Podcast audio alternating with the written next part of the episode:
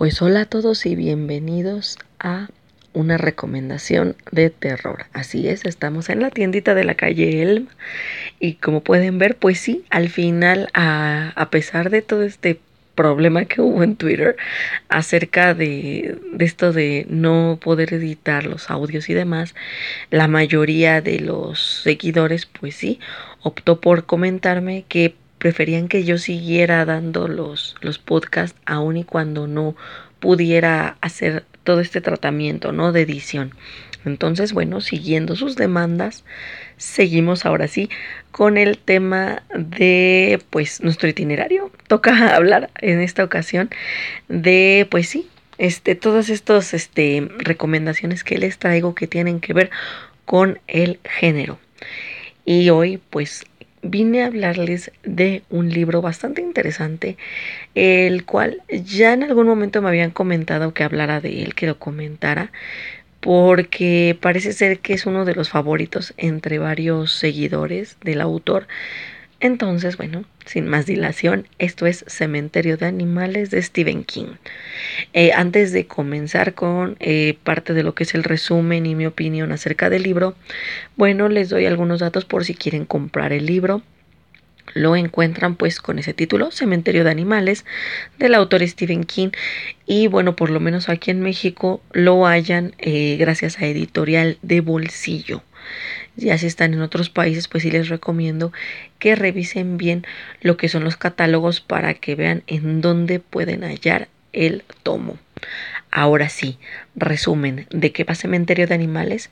Bueno, en Cementerio de Animales nos encontramos con la familia Creed, una, ahora sí que una típica familia estadounidense conformada con papá, mamá y dos hijos, una niña que es la mayor y un pequeño que es el menor. El papá, Luis Creed, bueno, es un hombre pues de familia, ¿no? Un médico que tiene su trabajo ya establecido, le gusta pasar el tiempo de fin de semana con sus pequeños, con su mujer, en fin, ¿no? La verdad es que no hay mucha diferencia, ¿no? De cualquier padre normal.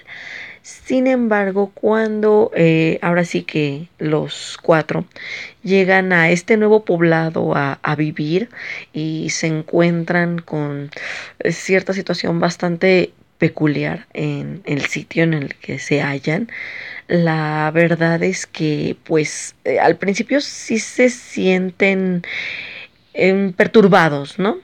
Porque seamos honestos, a veces eh, la muerte puede ser un poco impactante para los niños y a veces un mucho por el tema de que pues están pequeños, ¿no? Sus cabezas a veces todavía no lo no lo procesan bien. Entonces, cuando hay cierto hay cierto encontronazo cercano a la muerte por parte de uno de los hijos de Luis, pues la verdad es que pues la pareja sí empieza a sacarse un poco de onda, ¿no? Intentan, este, pues aún así proteger a los pequeños, ¿no? Tanto Luis como, bueno, su esposa Rachel. Sin embargo, Luis, eh, les digo, al ser médico, en algún momento llega a recibir a un herido de, de muerte, que pues tristemente este, es un joven universitario al cual arrollan en esta carretera que como les comento está muy cercana a la casa de, de la familia. Y este personaje bastante interesante, bueno, desde mi punto de vista es el que inicia toda esta historia que algunos les digo pues lo asociarían al, al ahora sí que al modo completamente paranormal, al puro estilo de King. Sin embargo, eh, bueno, yo, eso ya es opinión personal, eh, también me pareció, no sé, detectar ciertos toques en esta historia que me hacen recordar a um, estas leyendas de antaño, ¿no? Todo esto de ten cuidado porque no sé si se te ocurre cruzarte, digo, en este caso es una carretera, ¿no? Pero, por ejemplo, cuando, no sé, los abuelos te decían, ten cuidado porque si se te ocurre meterte al cementerio, no sé, a tal hora, pues se te puede aparecer algo, pues es lo mismo, ¿no? Esto es una advertencia como con moraleja. Entonces, este, digo sí, llevada al más puro estilo de King y aún así bastante cruda, bastante truculenta en algunos puntos. Y aún así sí, les digo, me, me llama la atención, ¿no? Que parece ser una historia más como con moraleja. Pero bueno, este, les digo, ya yéndome a mi opinión personal, lo cierto es que el libro sí me gusta, no, no es de mis libros favoritos de Stephen King y aún así siento que carga un toque bastante macabro. Es más, me atrevería a decir que es un poco más macabro que algunas de otras de sus historias, ¿no? Simplemente em, comparando, por ejemplo, Cementerio de Animales con Christine o con El ciclo del hombre lobo, que son me parece que algunos de los trabajos más cercanos entre Cementerio de Animales y, el trabajo del autor. Eh, no, la verdad es que sí, Cementerio de Animales me parece un, un texto bastante fuerte, ¿eh? Eh, muchísimo más fuerte que estos, ¿no? Que les digo son un poco más cercanos a, a, a ello, ¿no? Es más, y esto les digo, es más como contexto eh, apenas me enteré, ¿no? Y eso eh, buscando datos como curiosos acerca del, del libro, apenas me enteré que justamente esta historia, esto de estar viviendo en una, en, ahora sí que muy cerca de una carretera muy peligrosa. La verdad es que le pasó, ¿no? Le pasó a Stephen King y me llama mucho la atención, ¿no? Porque por un punto eh, se llega a ver, ¿no? Que al pobre hombre pues sí estaba preocupado, ¿no? Por lo que ocurre, lo que podría ocurrir con su familia, más que nada porque sí llegó a ocurrirles que, que el gato de la familia pues fue arrollado, ¿no? Por un camión en una carretera de este estilo. Eso por un lado, ¿no? Entonces, este, sí me llama mucho la atención, les digo por ese punto que, que King eh, se, haya, se haya metido en algo de la de la vida real para adaptarlo.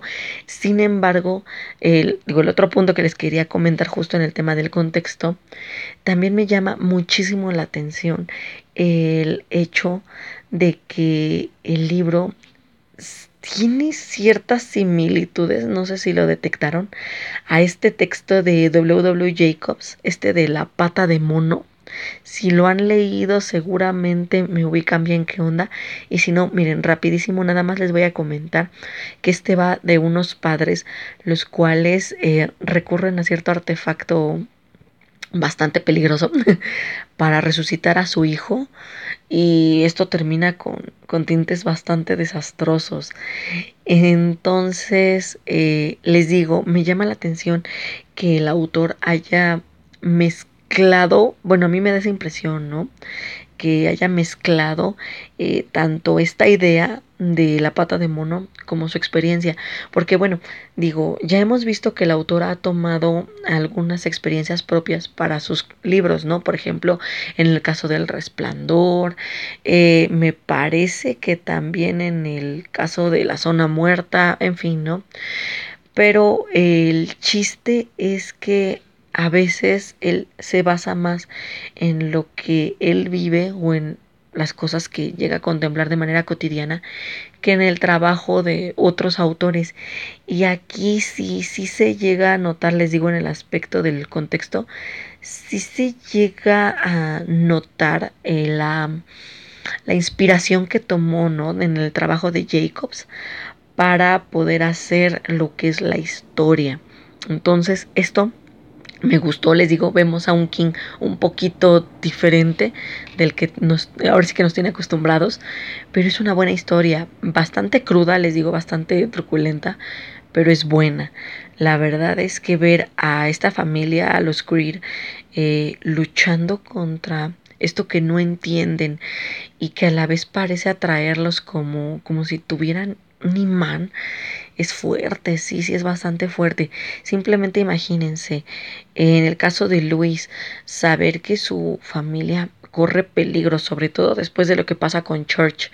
Eh, saber que su familia corre peligro eh, estando tan cerca de esta carretera y aún así eh, no tener ahorita las posibilidades, por ejemplo, de, de mudarse de nuevo a, otro punto más, más seguro, pues sí ha de ser súper fuerte. En el caso de Rachel, pues también, ¿no? Que debe de estar preocupada porque pues le llegan no estos rumores de, de los accidentes que ha habido en la carretera donde tanto han perecido personas como han perecido animales, pues también ha de ser súper fuerte, ¿no? Sobre todo porque, bueno, Jude se encarga, se encarga también, ¿no? De ponerlos en contexto a ambos padres. Digo, eso es por el lado de los padres, por el lado de los hijos, el asunto con Ellie, todo lo que pasa con ella antes y después de este libro, yo creo que va a ser horrible, horrible simplemente. Y con Gage, bueno, ¿qué puedo decir con Gage, no? Este, sinceramente creo que es el uno de los que le va peor. Entonces, sí, si le soy completamente honesta, el libro es fuerte, si no están preparados para ese nivel de violencia, sí les recomendaría que empezaran con algo un poquito más suave. Eh, ahora sí que para incursionar en los mundos de King, sí les recomendaría que fueran con algo más tranquilo porque sí, sí tiene su carga de, de les digo, misterios, eh, de situaciones macabras y sí uno que otro Sí, también como que a veces el autor llega a meter este cosas medio salidas de contexto. A veces, este, por ejemplo, algunas se me vienen a la mente algunas pláticas entre Judy y Luis, que bueno, dices tú, ok, eh, esto qué tiene que ver con la trama. Digo, sí, ya después eh, encuentras cierta asociación, pero, pero sí, a veces sí siento que como que eh, al momento de querer abarcar demasiado, sí, a veces da datos eh, que no tienen mucho que ver en la trama, por lo menos en la de ese libro, y que ya después vemos en otros y dices, ah, rayos, ya vi por qué carambas hablaba de eso. Pero bueno, eso es lo que distingue a Stephen King, ¿no? Esto de estar enlazando sus historias, ahora sí que en un enorme multiverso, el tema del terror, el tema de ver cómo estas personas eh, que viven de forma normal, cómo lidian con todo esto de la oscuridad, la maldad, eh, el terror, es impresionante. Entonces, eh, yo con mi opinión, lo que quiero, ahora sí que ya cerrando, lo que quiero comentarles es que sí, vale la pena que lean la historia, es buena, es muy buena, nada más si no, como les comento, tengan cuidado. Y eh, si no son de esas personas que resistan mucho lo que es este las descripciones gráficas sí les recomiendo que empiecen por algo más suave no por ejemplo Carrie eh, es más Christine Cujo. Yo creo que son buenas opciones para comenzar a leer Stephen King y bueno, hasta aquí llegaría el podcast de hoy. Espero que les haya gustado. Aquí tienen otra recomendación de terror para que ustedes consideren. Y si ustedes ya leyeron el libro, coméntenme. ¿Les gustaría que hablara, por ejemplo, de alguna de las películas o de la secuela que salió de la primera? Ustedes díganme y sin ningún problema ya saben que yo estoy trayendo lo que me piden. Cuídense y nos escuchamos el siguiente jueves. Hasta luego.